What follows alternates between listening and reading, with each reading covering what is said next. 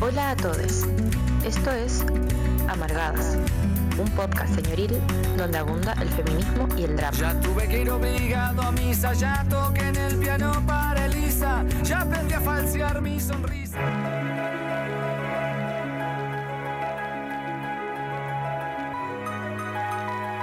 Y ya estamos al aire, así que iniciamos una nueva transmisión de Amargadas aquí por las plataformas de Holística Radio.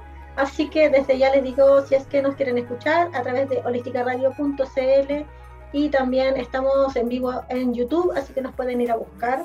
Eh, saludo a mi compañera radial de, todo, de todos los días. De todos los días, de toda la vida, amiga, de toda la vida. Fran, ¿cómo estás? Bien, bien, bien, bien. Mira, de nuevo bien, de nuevo bien. Estoy en una racha, racha ganadora. ¿Y tu amiguita? Bien, también me gustó ese día porque no hizo tanto calor y la luz era más bajita y eso me hace muy feliz. Siempre es una buena cosa. Oye, eh, yo creo que hoy nos tenemos que ir directamente a presentar nuestro tema y nuestra invitada. Eh, hoy nos acompaña Nick, perdón si lo digo mal, McNamara, psicóloga, no binaria y autista. ¿Sí está bien? Bueno, qué bacán. Eh, hola Nick, ¿cómo estás? Hola, hola, bien, gracias. ¿Y ustedes cómo están? Bien, bien, bien, bien. Muy contenta de tenerte acá. Era algo que estábamos, como te decíamos antes de entrar al aire, esperando con mucha ansia y al parecer las personas que nos escuchan también. Es que además eh, tenemos que ser como, eh, eh, esto tiene que ver con el programa, uno de nuestros programas anteriores, no el anterior, el ante anterior, en donde a raíz de un post que publicaste en tu Instagram, nos motivamos a, a, hablar, un poco a reflexionar acerca de la violencia ejercida por mujeres. Eh, y nuestro programa anterior, eh, para quienes se vienen recién incorporando, a quienes nos vienen conociendo, eh, trató sobre la violencia ejercida por mujeres cuidadoras principalmente, en donde también hicimos harto hincapié en la intersección, en cómo se intersectan ¿no? estos sistemas de dominación, el adultocentrismo con el patriarcado, también hicimos hincapié en los contextos ¿no? y la violencia en diferentes dimensiones y ya así como de una iniciar porque tenemos altísimo programa, tenía muchas muchas preguntas, quería preguntarte qué te pareció el capítulo, eh, yo sé que lo escuchaste, eh, qué acotarías o qué, en qué harías hincapié. Eh, me gustó mucho el capítulo, em, bueno, por eso estoy aquí.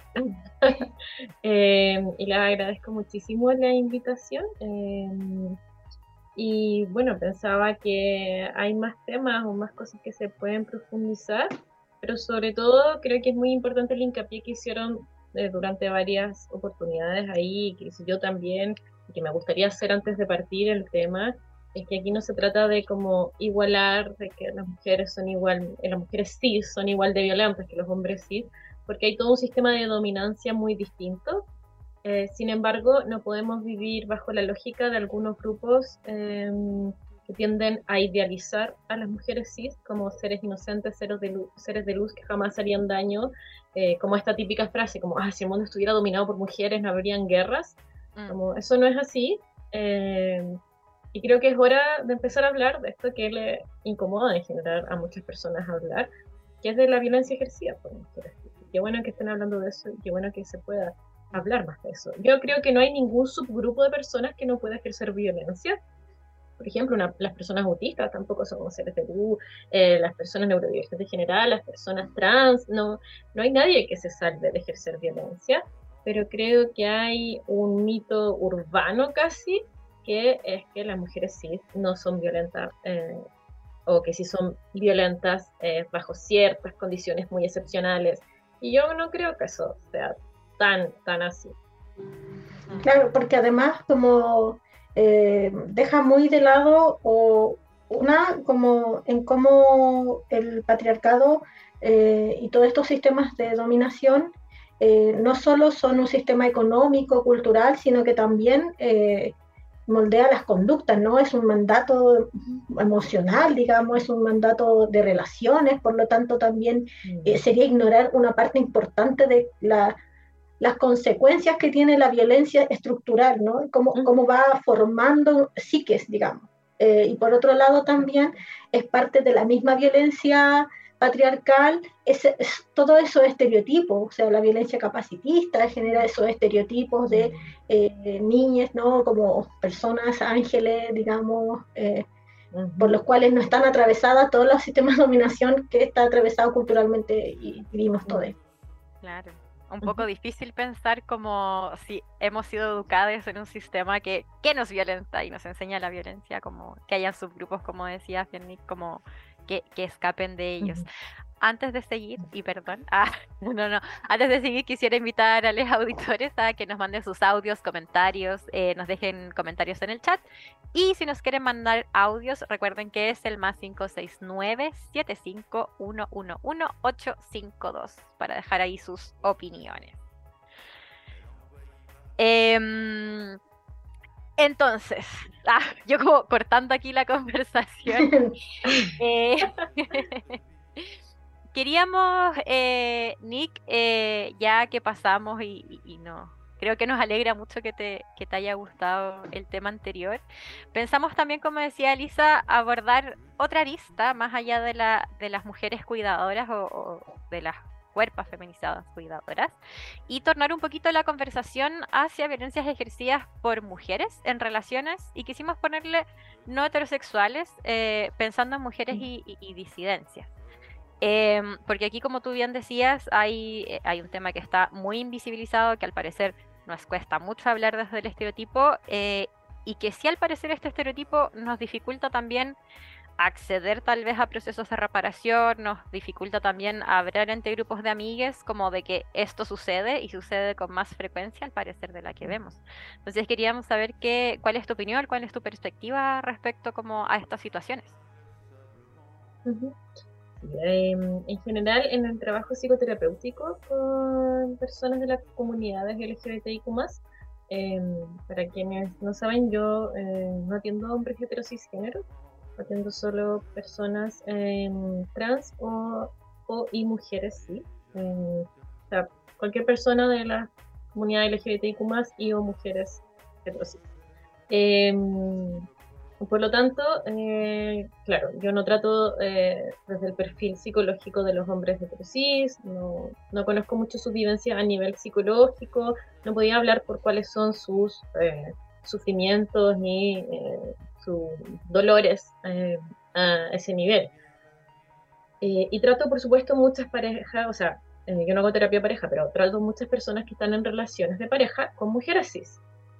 Y cuando hay vínculos de violencia, efectivamente hay una eh, dificultad de reconocer que la persona está ejerciendo violencia. Ahora, yo creo que hay algo que también nos dificulta un poco, que es que la gente no conoce mucho o eh, no se ha difundido mucho em, esto de las dinámicas violentas versus una persona violenta, que para mí al menos como terapeuta y como persona es muy distinto uno puede verse involucrado en una dinámica violenta sin necesariamente ser un violentador, porque está muy categorizada esa imagen social de una persona que violenta y la víctima. Cuando en realidad muchas veces lo que hay son dinámicas de violencia, no una víctima y un victimario o una victimaria en este caso, sino una dinámica de violencia donde no significa necesariamente que esas personas sean en sí mismas personas abusivas, pero se pueden encontrar a sí mismas en situaciones abusivas. No sé si, eh, si me explico bien entre esa diferencia. Eh, y ahí la dificultad es reconocer que la otra persona me está violentando y que tal vez yo también estoy siendo partícipe de violentar a esa persona. Podemos violentar a las personas de muchas maneras y el problema de esta imagen tan dicotómica del violentador y la víctima es que si bien hay dinámicas que son así, que son muy necesarias de reconocer y de reparar, hay muchas otras que no caben en esas categorías. Entonces aquí reconocer las dinámicas de violencia es súper importante, eh, donde hay como una escalada mutua, eh, donde no hay una dominancia de una de las partes, sino que hay una escalada mutua, ¿ya? Em, Ustedes me dicen si estoy hablando mucho porque yo puedo hablar infinito por si acaso, si me interrumpan. No, por Para favor. eso te invitamos. Sí, por favor. Sí. Entonces, en las que son una dinámica muy marcada de violencia como de una victimaria y una persona que está siendo víctima de violencia, y no hay un reconocimiento por parte de la persona víctima, en este caso, de que está siendo violentada. ¿eh? Tengo que hacer un ejercicio muy lamentable y a que a mí me carga, pero lamentablemente funciona, que es decirle, bueno, si tú me contaras todo esto, pero la persona que te hace estas cosas, que te trata así, o te habla así, o hace esto, fuese un hombre heterosis, ¿de qué estaríamos hablando? Y ahí inmediatamente aparece muy clarificador, sí, te diría que es violento. Pero como es una mujer, en este caso una mujer cis, no me estoy refiriendo solo a dinámicas con mujeres cis, se tiende a invisibilizar. Y a mí no me gusta hacer ese, ese como paso de género, eh, lo ocupo porque es una herramienta terapéutica que funciona, pero no me gusta porque es seguir perpetuando de que son los hombres heterosis los violentadores constantes, cuando en realidad hay muchas formas de violentar a las personas. Sin embargo, en términos culturales hoy día eso sigue siendo necesario. Ojalá que en un futuro no sea necesario. Hoy día eso sigue siendo necesario. Entonces, por ejemplo, parejas de mujeres eh, cis, lesbianas que crían, donde hay una relación profundamente heterosis normada y patriarcal. Y muchas veces llega el punto en que en alguna de ellas comenta o dice, es que es como si me hubiese casado con un imbécil, con un machito. Eh, entonces, ¿qué nos pasa?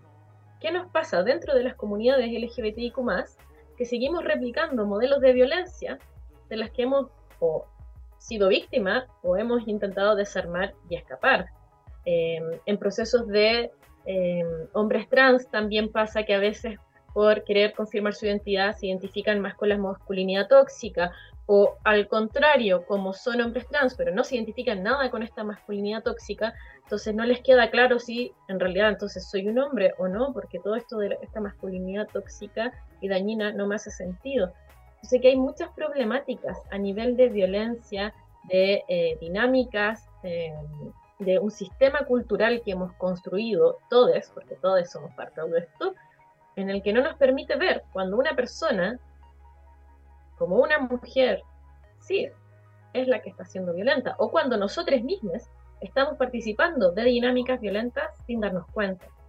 Y las dinámicas violentas se pueden, las dinámicas violentas, ah, sí, lo dije bien, se pueden dar por eh, humillaciones, sarcasmo, miradas, cosas tan sutiles como hacer cuando otra persona te está hablando, el hacer así como son Claro. señales de desprecio, de humillación, de indiferencia, y que muchas veces cuando no somos conscientes vamos construyendo una dinámica. Eh, y quiero agregar algo más, y perdón si me extiendo mucho, lo que más he visto es que a las personas que nos cuesta, y me incluyo, que nos cuesta identificar las dinámicas violentas, es cuando hemos crecido en entornos violentos porque por mucho que hayamos salido de un entorno violento y hayamos reconocido ese entorno como algo violento, hemos naturalizado muchas cosas. Y en mi experiencia como personal, como yo, Nick, y como terapeuta, he visto que cuando estas personas, y me incluyo, han vivido violencias muy explícitas, de alta gravedad, más aún les cuesta identificar esas dinámicas o señales de violencia más sutiles, entre comillas, o más en la base de la escalada. Porque como tienen una tolerancia construida desde haber sobrevivido a situaciones tan grandes de violencia, que el que mi pareja cuando yo le esté hablando haga así, me parece que es pesada, me parece que es desagradable, me parece que, ah, está aburrida.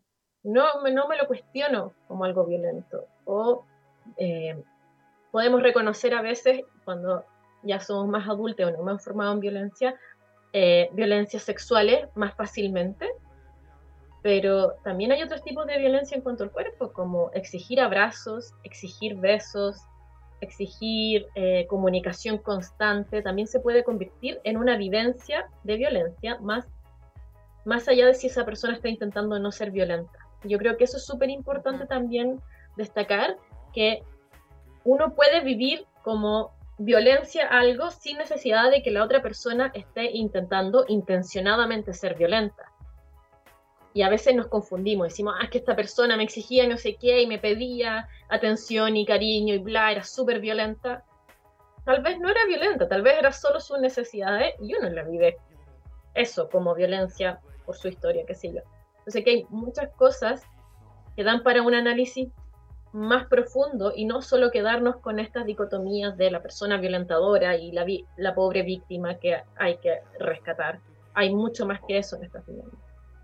Por supuesto. Como que al final siento que es muy clarificador lo que dices, como que abre muchas más aristas. Em, y algo que pensaba que, me resuena mucho y, es una idea que yo creo que nos llevó también a hacer una segunda parte de este programa, es que al revisar un poco como los procesos de cómo se dan las relaciones violentas, eh, es fácil así como buscar y generalmente toda la información que hay es muy heterosexualizada, por no decir netamente heterosexual. Y finalmente lo que se propone desde ahí son como esto, esto mismo que decían, y que es como persona víctima, persona violentadora, y, y, tal vez no hay como estas sutilezas que nos permiten identificar de una buena forma y en un buen momento como para poder también hacer alguna acción que no sea necesariamente tener que cortar con esa relación o tener que vivir sufriendo dentro de esa relación. Y, además eh, abre también más posibilidades de abordaje, digo. No, porque si tú tienes como, estás como tan cerrado, ¿no? Eh, uno, que hay una moralización que no contribuye, que es estática y que es punitiva y que no contribuye a la erradicación, por ejemplo, de las dinámicas, que no contribuye, por ejemplo, a, porque además eh, es súper heavy decirle a una persona que es víctima y que es solo eso, digamos. Y que no, y que, y por ejemplo, ¿qué pasa con el relato, con la memoria, por ejemplo, de, eh, claro, cómo yo he participado en la construcción de esta dinámica y que me genera culpa y que me genera malestar subjetivo y que me genera dolor? Eh, ¿Cómo puedo reparar ahí si es que solo estoy en esta categoría de víctima inmovilizada? Y siento que la vida finalmente me pasa por encima, pero en realidad no es esa la historia. Hay una, hay una dicotomía entre ese discurso y la historia, ¿cachai? Como en el relato que uno vive. Y me parece súper importante, para, como es eh, mucho más dialéctico que una palabra que aquí se usa estúpidamente, la he usado, eh, pero la repito constantemente, no es movilizador, digamos, no es creativo, no, no contribuye mucho.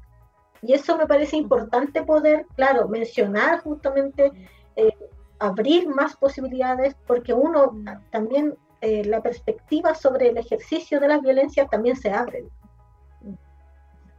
Así es, yo creo que es súper importante partir eh, asumiendo que todos hemos sido violentos, de alguna u otra forma, intencional o sin intención, de alguna forma hemos violentado a otros y hay que partir asumiendo eso y yo creo que es un paso que a la gente en general le cuesta. Nadie quiere pensar en sí mismo como alguien violento. Eh, y la pregunta es de qué formas o de qué maneras, eh, cómo yo tal vez no me he dado cuenta o de qué formas yo podría haber ejercido algún tipo de violencia o haber construido una dinámica violenta con otro. Eh, y se dan las relaciones de pareja, por ejemplo, donde hay una Em, expectativa de lo que debería ser una relación y una expectativa de lo que eh, a mí me deberían entregar como amor y no me encuentro con eso y lo exijo y la otra persona se siente no valorada y eh, comenzamos a construir, si no sabemos salir bien de esa, de esa problemática, es muy fácil construir una dinámica violenta, donde no necesariamente esas dos personas son victimarias, sino se construye una dinámica de violencia. Eh, creo que hay un discurso muy dañino alrededor de la construcción de las identidades de las mujeres cis, eh, en el que tienen que mantener esta como postura de que, bueno, los hombres son lo peor, la peor existencia de la humanidad. Bueno, tal vez, pero los hombres son lo peor de la humanidad y las mujeres son lo mejor, la santidad. Entonces, si bien eso es cada vez menos, todavía predomina en en mucho, mucho de las lógicas relacionales de las mujeres cis. Em, hay toda una rama de feminismo que es súper transfóbica y que tratan a las mujeres trans como si fuesen eh, posibles victimarias, eh, no respetan para qué hablar de la identidad ni nada. Entonces, aquí hay toda una construcción de mujeres que son violentas y que no podemos negar eh, que existen mujeres cómplices del patriarcado. Y bueno, ahí puede salir una feminista real y las mujeres no son cómplices, también son, son oprimidas y bla, bla, bla. No es la postura que yo tengo. Yo creo que todas las personas podemos ser cómplices, eh, oprimidas y cómplices al mismo tiempo. Entonces, el reconocernos como potenciales violentadores no es menos importante. No es menos importante. Como, como este ejercicio, eh, no sé si alguna vez han hablado de esto o tal, o tal vez lo mencionaron y no lo escuché, eh, de cuando alguien le hace una retribución a una madre de su ejercicio de maternidad como, pucha, pero es que esto que me hiciste me dañó o esto que me hiciste no estuvo tan bien. Y la postura de la madre es inmediatamente la victimización de, bueno, es que yo soy tan mala madre, bla, bla, bla, bla, bla. Eso no nos permite construir nada. Como si una de mis hermanas o que si yo me hice algo y yo entro en esa dinámica, bueno, entonces yo soy mi hermana y yo hago todo mal y bla, bla, bla son cosas que yo creo que he dicho alguna vez, tal vez no en mi relación con mis hermanos, pero tal vez en relaciones de pareja, bueno, nunca estás feliz con nada de lo que yo haga, bla, bla, bla.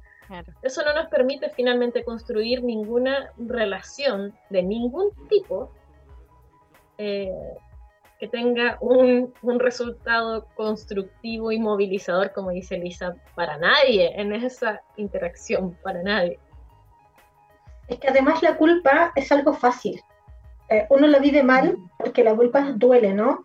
Pero es algo relativamente fácil, como eh, estar en esa posición de culpa y decir, eh, bueno, soy una pésima persona y, qué sé yo, soy, soy mala, ¿cachai? Como soy una mala persona y no me sé relacionar, yo quizá cuando era muy adolescente siempre sentí que yo no tenía, no tenía me río, pero, pero era doloroso en ese momento, no tenía derecho a estar con la mm. gente porque no me sabía relacionar. Una, porque no entendía un carajo cómo relacionarse con otros, ¿cachai? Nada, nada, no entendía nada. y por otro lado también estaba súper quebrada, entonces decía, eh, pero es muy fácil evitar la culpa, porque uno evade la responsabilidad. Claro. ¿Qué responsabilidad tengo yo? Claro. ¿De qué hago yo con mi historia, que claro, estoy quebrada por, por un montón de situaciones, contexto estructural, etcétera, pero ¿qué responsabilidad me cabe a mí como de traspasarle eso a otros, digamos? Y ahí vivir la culpa es, es mucho más fácil que decir, ok, me voy a sentar acá y voy a hacer algo con todo esto. Sea, voy a revisar en qué, hasta dónde esa violencia que viví ah, me configura de todas maneras. Cómo, lo, cómo, cómo, gestiono la ira que tengo, el dolor que tengo por todas las situaciones que mm. viví, de manera tal que cuide yo a las personas que están a mi lado. Y eso, eso es súper difícil hacer, súper difícil. Y solo se puede en la adultez, convengamos que en la infancia y en la adolescencia no hay herramientas psíquicas ni emocionales para poder hacer ese trabajo. Eh, y en la adultez con ayuda, Claro. A solas es re complejo poder hacerlo. Eh, y de eso que dices, como del hacerse cargo, me gustaría, y en relación a la pregunta anterior, como comentar una violencia que yo veo bien común de parte de las mujeres cis en sus relaciones, al menos de lo que a mí me ha tocado ver. No digo que sea la única forma ni la más común en general, solo la que a mí más me ha tocado ver, que es eh, esta exigencia de las expectativas y el cumplimiento. Eh, que creo que se ha malentendido mucho el concepto de responsabilidad emocional, no sé si a raíz de redes sociales o de desinformación, donde hay, mucha, eh, hay muchas posturas de, bueno, esto es lo que yo quiero y esto tú me lo tienes que dar y me da lo mismo si tú me lo quieres dar o no, pero esto es lo que yo quiero, así que ajustate. Em, haciendo sentir a las otras personas como insuficientes, como eh, no dignas de o como siempre al debe, y eso lo he visto en muchas, muchas relaciones y creo que es producto de este como falso empoderamiento, como, como las, mujeres jefas, eh, más la mala comprensión de lo que es la responsabilidad emocional, porque la responsabilidad emocional no es hacer responsable al otro de lo que yo siento, es hacerme cargo yo de lo que a mí me pasa y cómo lo comunico a los demás. Entonces aquí hay un mal entendimiento de que las relaciones de pareja, bueno, también pasa en las relaciones de amistad, efectivamente todos podemos tener expectativas y necesidades, pero no es responsabilidad de la otra persona cumplirlas, suplirlas o hacerse cargo. Y yo creo que ese paso está muy mal comprendido en las dinámicas relacionales. Eh, tú puedes querer muchas cosas, pero eso no significa que tu pareja se tenga que hacer cargo de eso. Ahora, si tu pareja no se hace cargo de eso y tú no estás feliz con eso, es tu responsabilidad salirte de esa relación o comunicarlo, como mira, yo quiero esto, esto y esto en una relación. ¿Qué quieres tú? Ah, como parece que no coincidimos, que te vaya bien.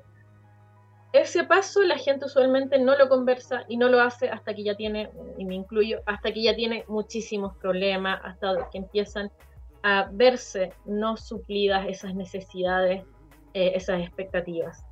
Entonces, ojo que hacerse cargo de las necesidades del otro no es algo que deberíamos hacer en una relación. Podemos comunicar como, mira, de esto que tú me dices yo puedo hacer esto, de esto que tú necesitas yo puedo aportar, apoyar, estar ahí con esto, pero hacerse cargo nunca. No en relaciones entre adultos, no en relaciones que deberían ser de pareja. hacernos cargo es maternar. Claro. Y por lo demás, como desde el entendimiento del apoyo mutuo, que es como como lo, como puedo poner en práctica, claro, sí. Eh, no es eh, emancipador, digamos. Claro. No es emancipador hacia, hacia el... Eh, yo siento que debemos apostar, digamos, tratar de construir relaciones en donde se pueda llegar hacia la, como formas de autodeterminación y autonomía. Y esa forma de hacerse cargo de, de un poco arrastrar a la otra persona no es emancipatorio. Claro. Oye, quiero leer algunos comentarios, perdón, quería leer algunos comentarios que están en YouTube. Eh, de Masaje Poder Curativo que nos saluda. Eh, Denise, hola, hola, ¿cómo estás? Nos dice buenas noches, interesantísimo tema. Y la Vivi Maturana que nos dice, ay, cómo les quiero amargadas, gracias por la conversa de esta noche. Y nos activó el botón de super chat, así que estamos muy agradecidas. Oye, si les gusta ese contenido pueden seguir haciéndolo, estamos muy felices. Y Denise nos dice, es que estamos en un mundo violento. Todos prácticamente venimos de familias medias disfuncionales. Todos ejercemos violencia agresiva, pasiva, agresivamente. Es complejo, el mundo está estresado. estamos todos estresados. Así es. Oye, quería comentar respecto a lo que decía Nick. Una idea que me quedó dando vuelta es que eh, al final, claro, eh, es muy usar esta dinámica de las relaciones como yo tengo todas estas necesidades y creo que también hay, hay como con este empoderamiento femenino, como que se van creando nuevos estereotipos donde rehuimos mucho de la víctima y que uno, yo creo que, que nos cuesta mucho eh, a, las mujeres, y lo, lo, voy a nombrar así, o mujeres y de disidencias, como tal vez darnos cuenta en algún momento como de ese, como que estamos ocupando ese lugar. Y por otro lado, también es como, sería una buena idea conversarlo desde el principio, pero claro, como que casi nadie lo hace. También pensando que estamos en una sociedad, y, no sé si estarás de acuerdo con esto, Nick, em, donde la emocionalidad o estos espacios de conversación están como muy, como muy negados, como que al final muy pocas personas creo que podemos acceder a estos espacios de reflexión y también entendiendo el sistema productivo en el que vivimos, es muy complejo llegar allá y al final como que se deriva toda esta necesidad en, bueno, yo voy a pedir, pedir, pedir, tú no me vas a hacer una víctima, así que si no me cumples, eh, no, no vas a ser como suficiente, nunca. Yo creo que una de las dificultades de reconocernos cuando estamos siendo víctimas de violencia es que eh, se piensa que ser víctima de violencia es ser tonta o ser mm. tonto. Y ese, eh, ese como personaje que existe como social de la víctima es súper dañino porque el que suframos violencia no tiene nada que ver con nuestra inteligencia. el que estemos siendo objeto de una dinámica violenta no tiene que ver con nuestro valor como persona, con nuestra inteligencia, con nuestra intelectualidad, con, nuestro, con nuestra información, como muchas veces se subentiende, pero ¿cómo? Si yo sé todas estas cosas, imposible que a mí me van, a mí no me van a meter el dedo en la boca, yo no soy tonta, yo no voy a aguantar. Eso no es así, porque las dinámicas de violencia se dan en escalada. Eso quiere decir que empiezan de maneras muy sutiles hay un trabajo de relojería de destruir la autoestima de la otra persona. Y por lo tanto, cuando ya pasamos a violencias más explícitas, ya estamos por el suelo.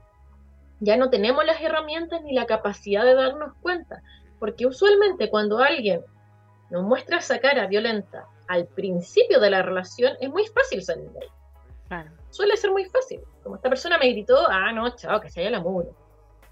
Pero si yo estoy en una relación de mucho tiempo con alguien donde sistemáticamente se me ha humillado de ciertas formas, no sé, esta típica dinámica que tienen las relaciones normadas, y digo normadas y no heterosexuales porque hay relaciones disidentes que también tienen esta dinámica, esta dinámica normada que es muy común en Chile, la de como humillar públicamente a la pareja como en talla, como, como que las parejas como que se odian, esa dinámica yo lo encuentro profundamente enferma, y digo enferma real, no, no como eufemismo, donde, ah, jaja, que mi señora es insoportable, miren, la, la, la, la, y ella como, ah, que mi marido es tan estúpido, y se hacen tallas en carretes, en juntas familiares, donde la talla es lo tonte que es el leotre, lo estúpido que es lo que yo no aguanto a mi pareja, lo arte que me tiene. Todo eso es muy fácil. Desde ahí dinamitar la autoestima de una persona y empezar a construir una escalada de violencia. Y cuando ya estamos a las masas, por decirlo de alguna forma, re difícil salir de ahí si ya hemos construido una economía juntos, sobre todo en nuestra sociedad actual, si hemos construido familias, círculos de amistades, una cultura, una casa. Eh, donde yo además sí tengo la autoestima por el suelo y dependiendo de qué nivel de violencia estemos, tal vez dependemos económicamente de la otra persona. Salir, sacarse a un mismo de ahí toma muchísimo tiempo, muchísimo tiempo. Y suelen estas parejas volver y terminar y volver y terminar y volver y terminar. Entonces, aquí hay malos entendidos. Uno, el ser objeto de violencia no tiene nada que ver con la inteligencia de la persona. Y segundo, eh, el que te quieran o no no tiene nada que ver con esto, porque la gente dice, no, pero es que me ama, jamás me haría daño. Como lamento informarte que el que te amen no impide que te dañen, no impide que te violenten, no tiene nada que ver, lamentablemente. Entonces aquí hay que mirar como cultura, al menos en Chile, hemos construido una dinámica relacional bien... Dejan mucho que desear, la verdad. Como, claro. Em, como esta dinámica de la pelea y la tensión constante y de que mi marido es inútil y que mi mujer es amargada y que está todo esto y que es insoportable y dónde está como el compañerismo, eh, la admiración del otro, el construir cosas juntas. Eh, a mí me parece bien lamentable esos ejemplos, que no son todas las relaciones, por supuesto, pero la cultura heteronormada apunta mucho a eso. Y bueno, todo el humor heteronormado apunta a eso, básicamente. Quería también como eh, pensar un poco en cómo se construye este discurso de víctimas que es como súper inmovilizador y también frente al cual eh, no nos queremos identificar, porque por ejemplo, eh, nosotros como de los 90, como crecimos como viendo la violencia intrafamiliar en la tele, eh, con una exposición súper heavy de las mujeres que eran víctimas de violencia intrafamiliar, con su rostro todo golpeado, y decíamos, pero ¿cómo, pude, cómo pudo, digamos, eh, que es súper culpabilizador, ¿no? Es como responsable. Dejarse de llegar a.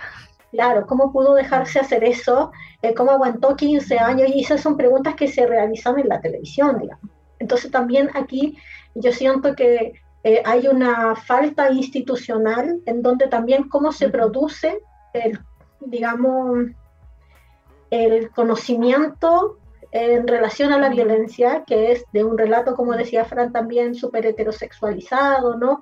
En donde también existe como esto de mirar verticalmente a las mujeres víctimas de violencia, porque son como personas, eh, ya desde la teoría, ¿no? De, incluso desde, desde, desde ciertas teorías que ya son más progresistas, igual hay una visión que es eh, sumamente verticalizada hacia quienes son víctimas de violencia y eso ayuda a una reproducción social de un discurso, construye un personaje.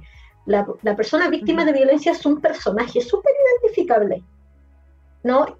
Y, y, eso yo siento que eh, hay que, desde, desde los feminismos, ¿no? Desde, desde, la, desde los medios, hay que combatirlo, porque justamente eh, genera esta problemática en donde si yo estoy en una, dinámica de violencia, yo no voy a identificar que la estoy viviendo porque para mí la persona víctima de violencia dentro de las parejas, eh, violencias de género, no es soy yo, no soy yo.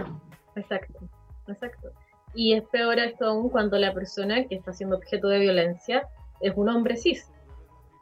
Porque ahí hay toda una construcción en torno a la masculinidad, hay toda una construcción en la fortaleza, Em, entonces, cuando es una relación heterosis y la persona que es objeto de violencia es un hombre cis, ahí hay una dificultad, a mi modo de ver, casi titánica de abordar de cómo esa persona se reconoce a sí misma como una persona que está siendo víctima de violencia. Em, es muy complejo trabajar eh, ese perfil identificador. Em, tal como tú dices tú, hay toda una construcción eh, del imaginario colectivo de lo que es una víctima. Eh, está muy caricaturizado, está muy devaluado. Eh, muchas veces, bueno, yo que hablo de violencia sexual infantil y yo hablo que soy víctima y soy sobreviviente, mucha gente se molesta con eso y me dice, bueno, pero tú no eres víctima, tú fuiste fuerte. No, como, yo fui víctima. Soy sobreviviente hoy día, fui víctima. Y no me molesta la palabra víctima porque describe lo que pasó. Entonces, eh, incluso otras personas que también sufrieron abuso sexual infantil me han intentado corregir o me han escrito, me han dicho que no ocupe esa palabra. Yo, hay que desarmar la idea de que la víctima es alguien eh, tonto, estúpido, pobrecito, sin, sin nada como, como objeto casi de caridad. Eh, Pero también siento que lo que prevalece es un mandato. Es de que si tú fuiste víctima, no te puedes volver a levantar. Siento que ahí hay algo importantísimo ahí. Por eso como, no, pero tú no eres víctima, tú estás de pie. Claro. Claro, exacto, exacto. Como te, sacamos esta, esta denotación de víctima porque, claro, solamente tienes que hacer esto. Yo, yo, diría que no solo se reproduce a nivel como discursivo social, sino que incluso en, lo institucional. Si uno, eh, una va a a la oficina, digamos, de la mujer de alguna comuna eh, y, y, tú llegas demandando tu derecho, ¿no? digamos, eh, a ejercer tu derecho. Eh, ah, pero tú estás súper bien. Sí. y eso se, sí. en, en, mi trabajo con, construyendo como movimientos con, con, mujeres que han sido como sobrevivientes también de la violencia sexual en las parejas, me pasa mucho que ese relato persiste. Como no pueden estar de pie paradas, ¿cachai? Si no, tienen que ir así poco menos con llagas en la cara y es terrible el encuentro, porque institucionalmente también se reproduce ese. También hay como un ordenamiento, ¿no? Sí, pues, tremendamente. Y sobre las mujeres violentadoras, mujeres sí violentadoras, a mí me gustaría comentar algo que no tiene que ver con las relaciones de pareja, pero quería mucho comentárselo hoy día. Es algo que he estado pensando hace tiempo que he visto como un patrón desde que me he empezado a dedicar más a las neurodivergencias, específicamente a eh, evaluación de mujeres y personas trans autistas. Y es que la mayoría de esas personas, bueno, la mayoría ha sufrido bullying y sufrimos bullying en la escolaridad.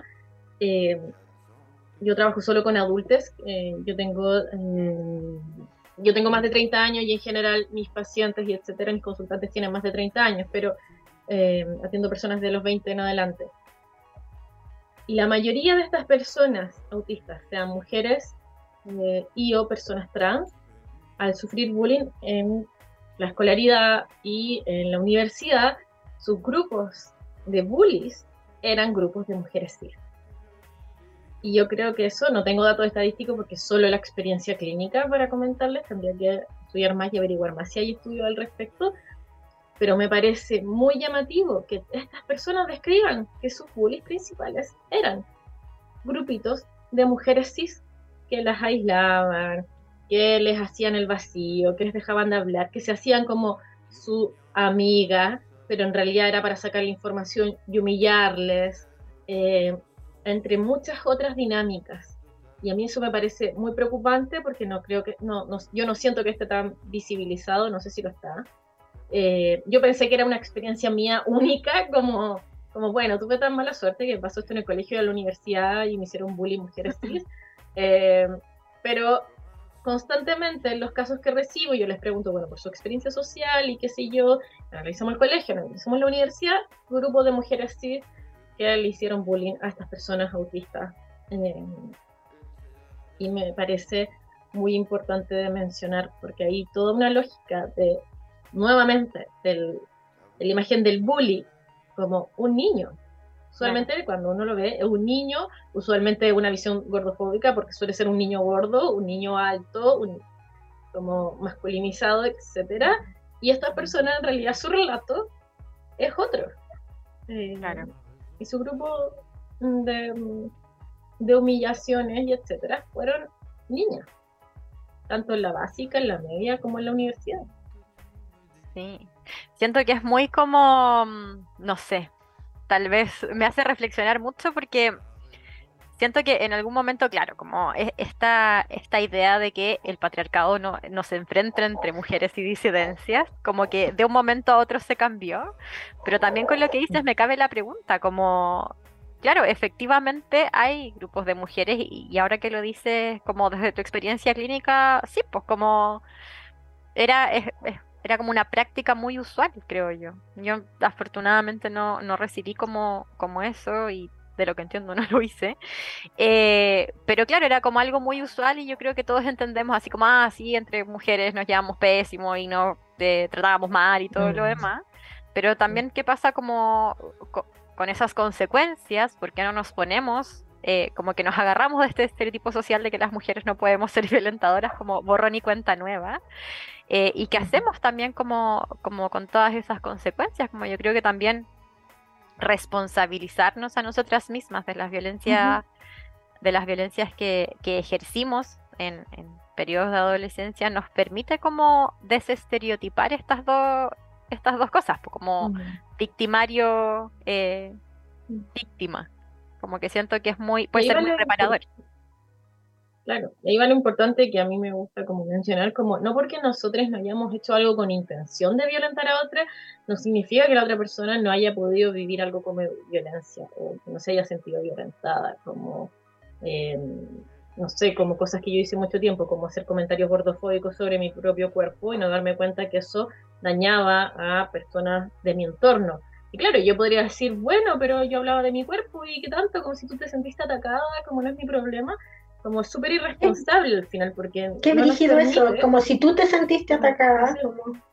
Claro. Es súper duro eso. Entonces tenemos que ser conscientes de que no, o sea, yo sí creo que importa nuestra intención. Iba a decir no importa nuestra intención, pero no, sí importa nuestra intención. Sin embargo, hay muchas dinámicas que hemos naturalizado y como decía Elisa, sobre todo en los 90, eh, como este grupo de chicas que aparta a la gente rara y que si yo, eh, y las personas autistas solemos ser calificados como bichos raros, a mí me pasó hasta la, hasta la universidad. Entonces, ahí hay toda una dinámica de la cual no nos, no nos hemos hecho cargo o no se han hecho cargo las mujeres cis de darse cuenta que ellas también pueden ser violentadoras. Eh, como si tú, pocas veces lo he hecho, pero si tú entras a responderle a una mujer cis transfóbica y le dices, oye, como los discursos de odio hacen que las personas trans te maten, Dicen, ay, ahora soy asesina y ahora estoy matando gente. Como hay toda una irresponsabilidad discursiva tan profunda y una falta total de comprensión y empatía que a mí no me deja de impactar. Sí, mientras mencionaba, yo, yo me, me, llevaba mucho así como hacia, hacia atrás.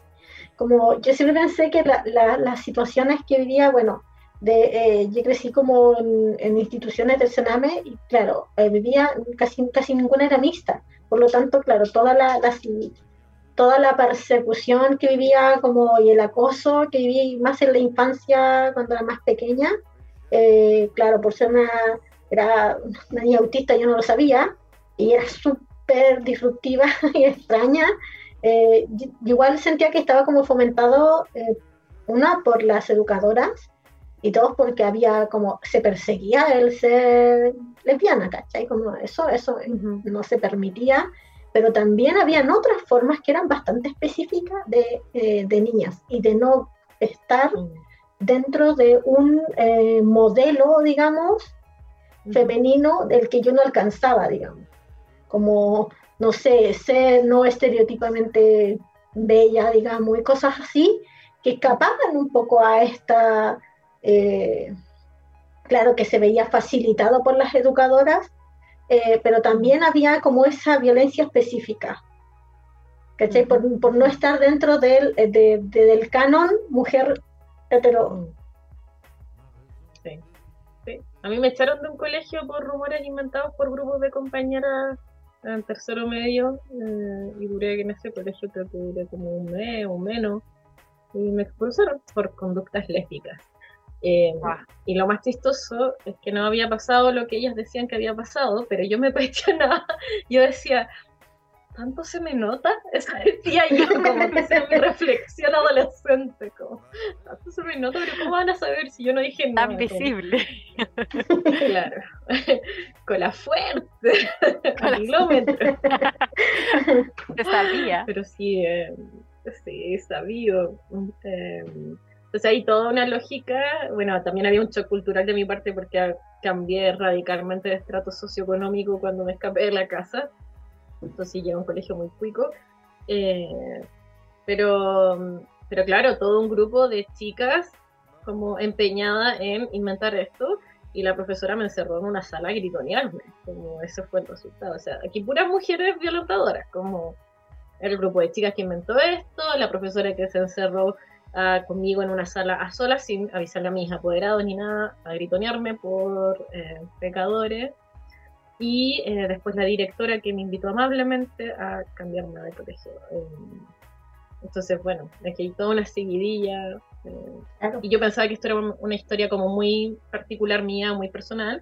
Y cuando entro a revisar historias de otras personas autistas, empiezo a ver, este, como buen autista, un, un reconocimiento de patrón de que, oye, como, ah, las que te hicieron bullying en el colegio fueron mujeres, ah, mira, ah, las que te hicieron bullying en la universidad fueron mujeres, ah, y como, y se repite, y se repite, y se repite, entonces, ahí hay algo a lo que tenemos que poner atención también, y si es que hay algún educador mirándonos, como, escuchando esto, también es algo para poner ojo. Parece que el bully no es este niño grandote, eh, problemático y uno solo, parece que hay más formas de bullying. Absolutamente. Y es algo que sí, sí se repite. O yo trabajo en educación y es algo que constantemente está pasando. Y que claro, también desde em, como este entendimiento de las violencias, como hombre y mujer, y volviendo al estereotipo, eh, claro, es como sí, hay este niño que está violentando y está ejerciendo violencia, pero cuando son generalmente niñas o, em, no sé, personas no binarias, es como hay cagüines, hay problemáticas, pero no hay una, ex, como no se explicita que es violencia, no se explicita que es bullying, como que tal vez eh, hay, hay más pasos. Claro, y eso dificulta enormemente como el enfrentamiento comunitario, digamos, porque estás como individualizando como esta persona que es así realmente, déjala, es, es, problemática, digamos, esta persona es problemática, es mejor no se junten con ella, por ejemplo, cosas así, para evitar como enfrentar colectivamente, institucionalmente, eh, la violencia. Porque si solo tenemos dos personas como... Sí, pues. Claro. Perdón, a tiempo de lado, no es lo mismo. no te preocupes.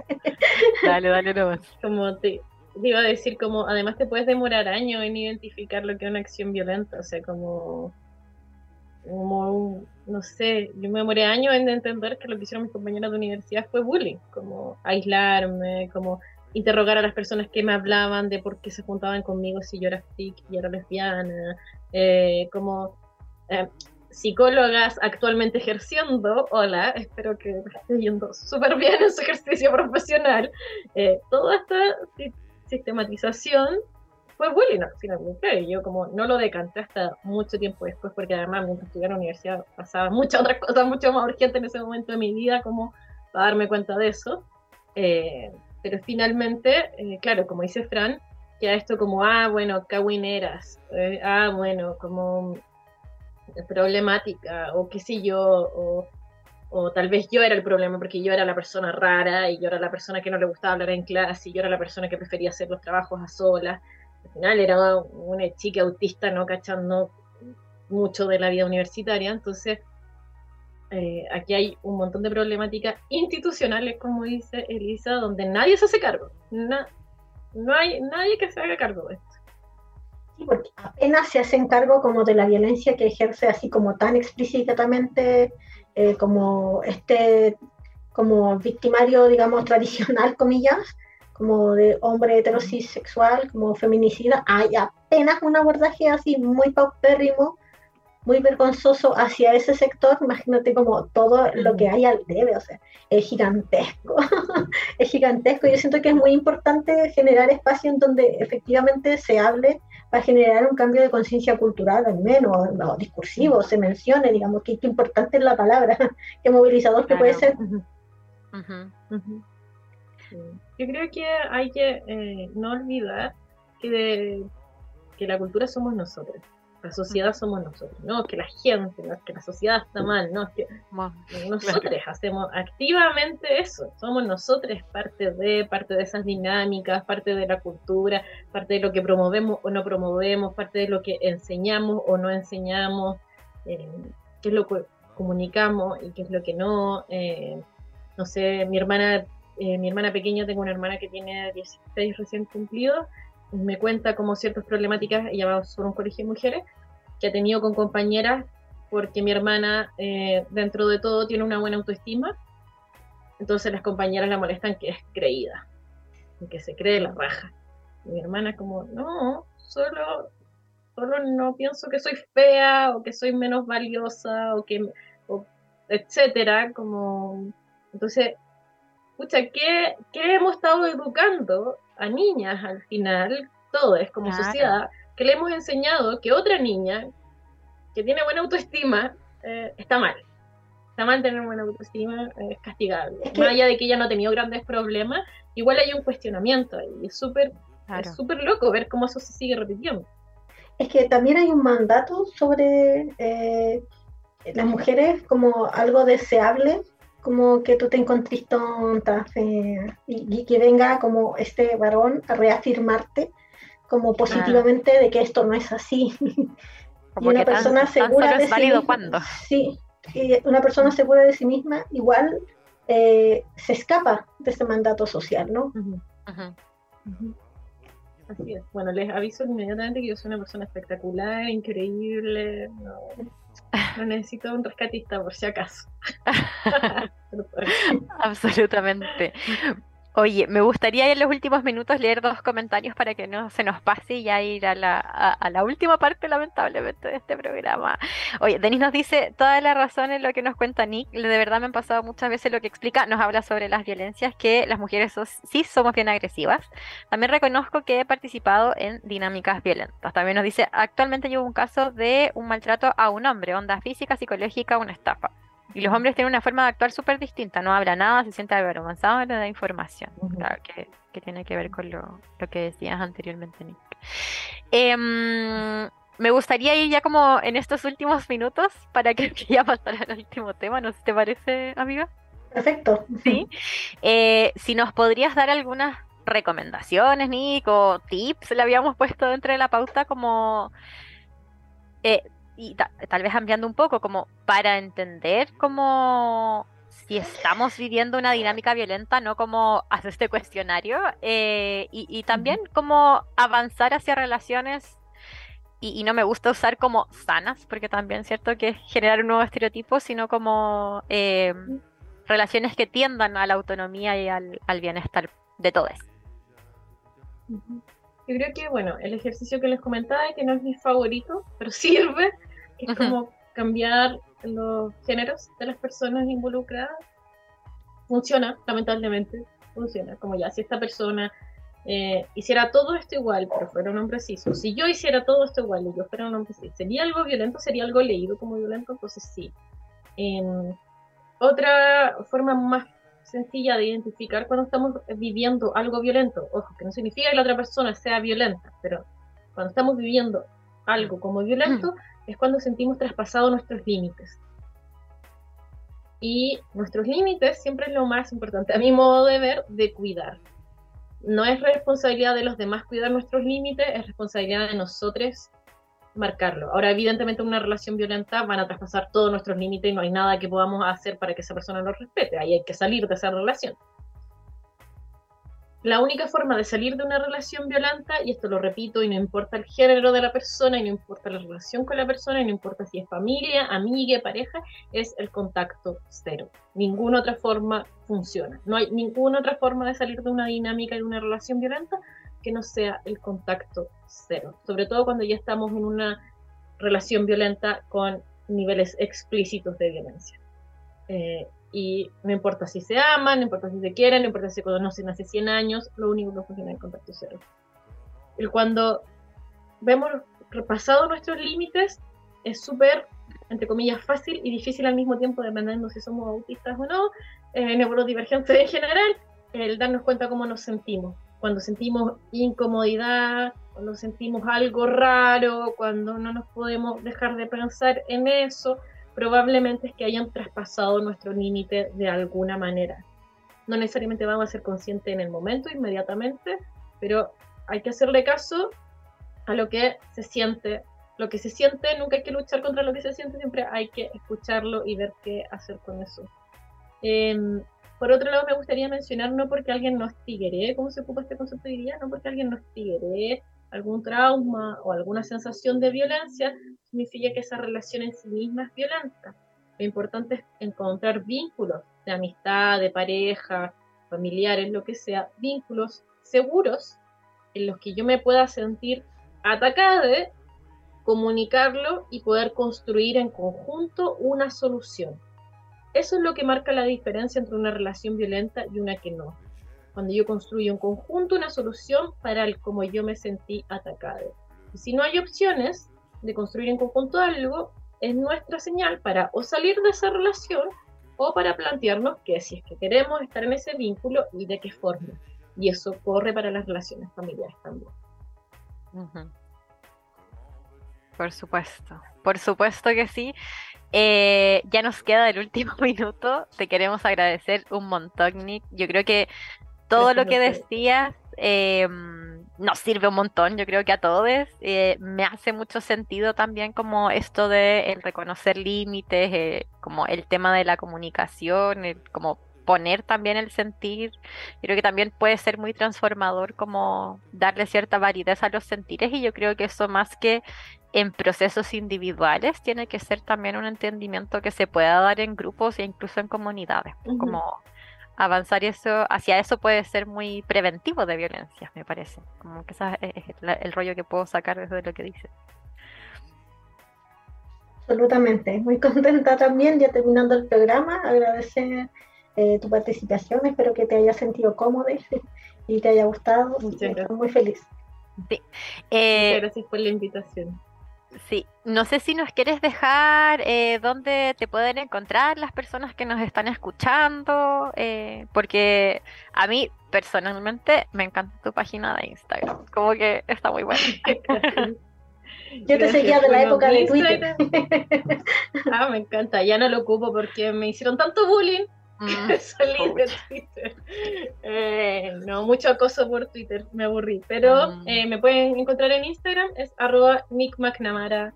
Muy fácil y difícil al mismo tiempo. Es mi Instagram y en realidad es la única red social que ocupo hoy por hoy. A veces un poco TikTok, pero no tanto. Oye, aquí Denis nos dice, súper enriquecedora charla, me ayudó Caleta, así que estamos muy contentas con eso. Gracias para Saludos. Decirles que eh, si les gusta este contenido, eh, tienen que apoyar nuestra radio, así que pueden hacerlo en patreon.com slash holística radio, ya que nosotros no contamos, nosotras, nosotros, que somos un grupo igual diverso de gente, eh, de comunicadoras sociales, no hegemónicas, digamos, no cuicas, la mayoría y es haciendo radio y que es súper difícil hacerlo, así que contamos con su apoyo, vayan a patreon.com slash radio. Y nos encontramos el próximo martes con otro programa eh, a las 21 horas. Agradecerle a Nick y eh, también su saludo y sus comentarios en el YouTube. En el YouTube. Muchas, muchas gracias únanse al Patreon. Recuerden que vienen cositas para Navidad, así que aprovechen de unirse porque va a estar, va a estar importante, va a estar interesante. Muchas gracias a todos. Este programa también va a quedar en Spotify. Siempre se nos, se nos había olvidado Spotify. Besitos al futuro. Eh, muchas gracias a todos los que escuchan. Que estén muy bien. Chao.